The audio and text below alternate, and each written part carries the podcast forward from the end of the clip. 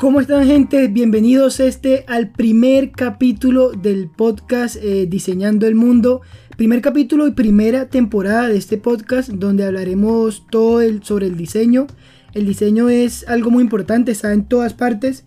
Si nos damos cuenta, por ejemplo, el teléfono que estamos utilizando, eh, la pantalla que estamos viendo, el color, la aplicación que estamos utilizando, todo, todo, todo, el computador, la casa, el carro, el automóvil, el autobús, todo está hecho en base a un diseño. Y eh, en este podcast eh, hablaremos todo sobre el diseño en general. O sea, tanto el color como el diseño arquitectónico, el diseño de artístico, todo, todo, todo tipo de diseños. Además, también invitaremos artistas, eh, ilustradores, diseñadores, diseñadores web, gente, filmógrafos, de todo tipo y eh, me gustaría empezar este podcast, inaugurarlo con algo tan importante eh, como lo es el color. El color en nuestras vidas, o sea, es sumamente importante, súper utilizado en todos los ámbitos de diseño, tanto también, por ejemplo, en el, en el lado del cine, del diseño web, del diseño eh, arquitectónico también. Por ejemplo, eh, un ejemplo muy básico y rápido es, por ejemplo, cuando vamos caminando en la calle y eh, vemos esas señales de tránsito, esas señales de advertencia de color rojo o amarillo. Eh, no sé si ustedes no han visto, por ejemplo, una señal, no sé, de color púrpura o de color azul. Es muy poco, es muy poco las señales que se ven de ese tipo. Y es por una razón y es que el color, tanto el rojo como el amarillo, son colores muy llamativos, son como colores de precaución. Eh, ¿Por qué? Porque el color rojo eh, en su historia está muy relacionado, por ejemplo, eh, de dos formas, dos mundos totalmente diferentes, como es el amor, la pasión, pero también la guerra y la ira, o sea, está relacionado con muchos de esos dos mundos. Es un color muy amplio, importante también, porque es un color también primario, eh, el amarillo, el rojo y el azul. El azul es un color ya un poco más eh, paz, un poco más de seguridad, un poco más... Eh, te da un poco más de tranquilidad el color azul, la verdad. es muy utilizado, por ejemplo, cuando vamos a hacer una habitación de, de un bebé. Eh, para que le genere paz es muy importante, por ejemplo, colocarle las paredes de color azul, eh, azul turquesa, azul cielo. Es un color muy pacífico.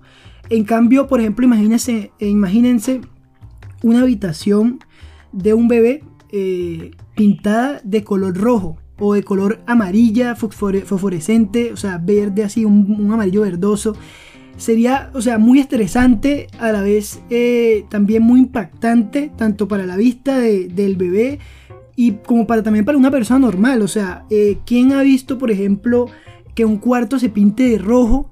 Eh, es muy loco, o sea, es como que ese color crea un poco de rechazo, es como un color que a la vista salta mucho y hay muchos colores, a la verdad, hay muchos colores. Se utiliza mucho también el color eh, magenta, el color verde, también es un color importante porque ya lo relacionamos, por ejemplo, con el tema fitness, el tema de la salud. Es un color muy, digámoslo así, muy ambiental también porque pues obviamente eh, la mayoría eh, de las plantas son de color verde. Eh, no digo todas porque hay muchos otros colores, rojo, naranja, eh, hay mucha variedad de colores, pero el color verde es muy relacionado con ese ámbito eh, del ambiente.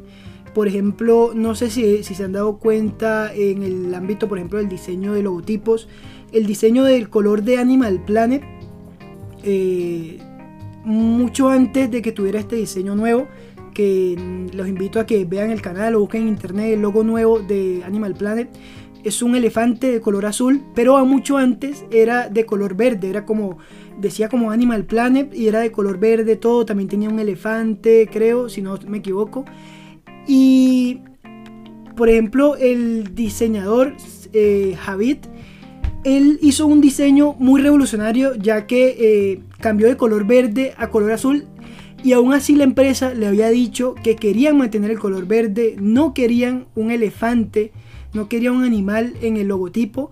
Y eh, él con su experiencia y la cantidad de años que lleva haciendo este trabajo de diseño de logotipos y diseño de logo de empresas, les dijo y les propuso este logotipo del elefante de color azul, súper, súper llamativo, diferenciador del resto de canales eh, que hablan sobre también del tema del ambiente. Y se deshizo de ese ambiente eh, un poco igual a todos de color verde asociado con la naturaleza que a mi parecer es un genio, Hadid. Eh, los invito a que busquen el diseñador de logos de logotipos muy famoso, ha hecho logos muy muy icónicos. Eh, él me parece un total genio ya que revoluciona, o sea, ve más allá de lo que quiere la empresa, porque muchos otros diseñadores hubiesen eh, cogido el brief y hecho lo que la empresa diga. Simplemente yo quiero este color, quiero este logotipo y mantener y recibir el pago y ya, simplemente hacer lo que ellos digan, pero él vio más allá de lo que la verdad es algo normal decir que, ah, el color del ambiente, color verde y ya, eh, hacerle caso a la empresa y diseñarlo de esa manera. Eso es lo que tenemos, por ejemplo, que tomar como ejemplo de ese tipo de diseñadores, eh, ver un poquito más allá de lo normal, un poquito más allá de lo cotidiano y revolucionar en cuanto al diseño de marca se refiere, eh, podemos, obviamente, si eres ilustrador o eres arquitecto, tienes que hacer lo mismo en tu ámbito, eh, ir más allá de lo normal, como que pensar cómo podría yo ser diferente, cómo podría resaltar esto que yo estoy haciendo por encima de lo que está haciendo todo el mundo, porque si tú haces algo diferente, eh, no solo ganas reconocimiento porque eres reconocido ya que estás haciendo algo diferente a los demás, sino que también revolucionas esa área porque ya cuando tú empiezas a hacer algo diferente, las demás personas que te siguen también lo empiezan a hacer y creas toda una tendencia. Es muy importante, la verdad, eh, ese tipo de personas que piensen un poquito más allá de lo normal, un poquito más allá de lo cotidiano. Y bueno, hablando un poquito más allá de lo que es el color en sí, eh, el color, por ejemplo, es algo muy importante. En el ámbito de las redes sociales eh, es algo muy, muy, muy loco. Porque si nos damos cuenta, la mayoría de, si no todas las notificaciones que nosotros recibimos en las aplicaciones, por ejemplo en Facebook, Twitter, eh, Instagram, TikTok, todas son de color rojo, si se dan cuenta. O sea, si ustedes van y revisan su aplicación, cualquiera, Instagram, donde ustedes quieran, por cierto, eh, los invito a que nos sigan. Eh, soy Luzón en Instagram, en TikTok, donde sea. Soy Luzón con Z. Así que nada, eh, nos siguen ahí y nos mandan mensajes, nos envían preguntas. Nosotros les estaremos respondiendo en este podcast. Bueno, el color rojo en las aplicaciones es algo muy importante. por ejemplo, si se dan cuenta, está el iconito como la nubecita con el número de notificaciones que tienes, 8, 10, 20, 100, pero siempre de color rojo. ¿Por qué? Porque es un color muy llamativo, es un color que eh, activa esa dopamina de querer darle a ese botón para aquí, como quitarlo de ahí, como que no quiero ver esa notificación, quiero ver qué hay, qué me ha llegado, qué, qué, me ha escrito, qué me ha etiquetado, eh, y darle, y darle ahí para que ya no esté y simplemente siga yo navegando tranquilamente sin ver esa notificación ahí. Es algo muy, muy instintivo que, que tenemos, pero es algo muy estudiado, muy estudiado a milímetro, milímetro. Eso se ha estudiado por científicos, por, por artistas, diseñadores de todo tipo a nivel mundial en esas grandes empresas, que es un tema súper amplio. El tema de las redes sociales es algo muy, muy loco. Es algo tanto para bien como para mal. O sea, es algo sumamente... Eh, es un tema súper amplio, el cual podemos hablar también en otro eh, capítulo de, de, este podcast. Si ustedes quieren, nos escriben ahí en Instagram. Soy Luzón y hablaremos del tema, es algo muy loco, pero bueno, eh, si nos damos cuenta, por ejemplo, eh, en el tema de las aplicaciones, el color rojo, las notificaciones, también el correo, también es el color rojo. Si nos damos cuenta, por ejemplo, cuando estamos en una tienda online, la mayoría de las ofertas y, como nubes, nubes que salen así, notificaciones, dándonos una oferta son de color rojo o amarillo, eh, la mayoría. Y es por eso, por el tema del color llamativo. Y si vamos al tema, por ejemplo, de la salud, eh, la mayoría de clínicas, hospitales, eh, para mantener como esa calma, esa paz, siempre tienen colores como por ejemplo azul, que es un color que mm, denota mucha paz, eh, tiene mucha tranquilidad y es muy utilizado eh, también como por ejemplo para las agencias de seguros, eh, la mayoría tienen el, logo de color azul. El color es algo tan importante en todos los ámbitos que por ejemplo también nos damos cuenta en el ámbito de la comida. Es algo muy importante si vemos la mayoría, si no casi todos eh, los logotipos de sitios, por ejemplo, de hamburguesas, eh, perro calientes, comida rápida, todo ese tipo de negocios de comida, la mayoría tienen en su logotipo el color naranja. El color naranja es un color que da como, da como gusto, da como hambre verlo, da como ese, esa, esas ganas de ir a ver qué tiene ese restaurante, qué vende. Es un color que llama mucho al tema del hambre, al tema de la comida y es muy utilizado en, las empresas de alimentos por ese mismo motivo. Es muy llamativo el color naranja, el color verde, el color amarillo. Eh, el color en su máximo esplendor es una herramienta súper potente si la sabes utilizar bien. el círculo cromático, los colores complementarios por ejemplo, si nos vamos a épocas de celebración eh, a nivel mundial, que lo son, por ejemplo, la Navidad, si les dijera que me nombraran solo dos colores con los cuales asocian la Navidad, ¿cuáles colores serían? Cierto, si no me equivoco, que serían el color verde y rojo, el cual asociamos con la Navidad. Y es por eso es que, es que por muchas razones, o sea, por ejemplo el arbolito de Navidad es verde, las bolas que le colocamos son rojas, el Papá Noel está vestido de rojo, muchos de los adornos son de color rojo y verde, siempre es asociado con la Navidad. Ustedes piensan el color rojo y verde siempre es asociado con la Navidad. Por ejemplo, otra fecha importante, Halloween.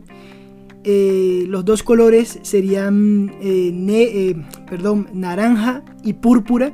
Son esos dos colores asociados, por ejemplo, con Halloween es algo muy, muy, muy impactante lo que pueden hacer los colores. Nos pueden llevar a épocas, nos pueden transmitir sentimientos, podemos sentir alerta o deseo también.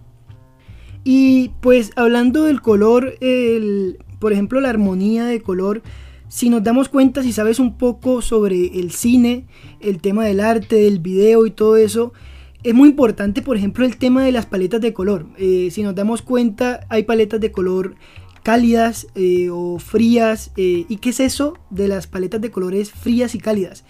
Si nos damos cuenta en, en, un círculo cromático, si ustedes saben cómo es un círculo cromático, que pues el círculo cromático está conformado obviamente por los colores primarios, secundarios y terciarios. Entonces los colores cálidos están como por la parte de los amarillos, los naranjas, un poco de los verdes, rojos. Son colores cálidos que ustedes pueden mezclar, por ejemplo, con tonos fríos que son los azules, los púrpuras. Eh, un poco también el, el, verde está como entre los dos. El verde puede ser un poquito un, un verde más frío o un verde muy cálido. Y por el otro lado está el púrpura que ya se convierte con magenta y el magenta termina siendo como un color cálido, un poco frío, depende de cómo se use, pero en el tema del cine y el video es muy importante la paleta de colores. Por ejemplo, el cineasta y director eh, Wes Anderson siempre tiende a utilizar paletas de colores muy cálidas y eh, un poco color pastel, un poco desaturadas y cada persona, cada eh, artista en general tiene asociado y trabaja con una paleta de colores eh, ya establecidas. Eh, por ejemplo, si nos vamos a películas y series, la gran mayoría hoy en día están pensadas con un color como más vintage, como más ochentero, ese tipo de colores como desaturados, como no tan fuertes y, y ultra HD ahorita como se ven los colores, sino un poco más apagados, un poco más cálidos, que se sientan como más artísticos y más allegados con el público, porque también es eso, es como sentirse dentro de la película, como sentirse parte de la película, de lo que estás viendo, sentirte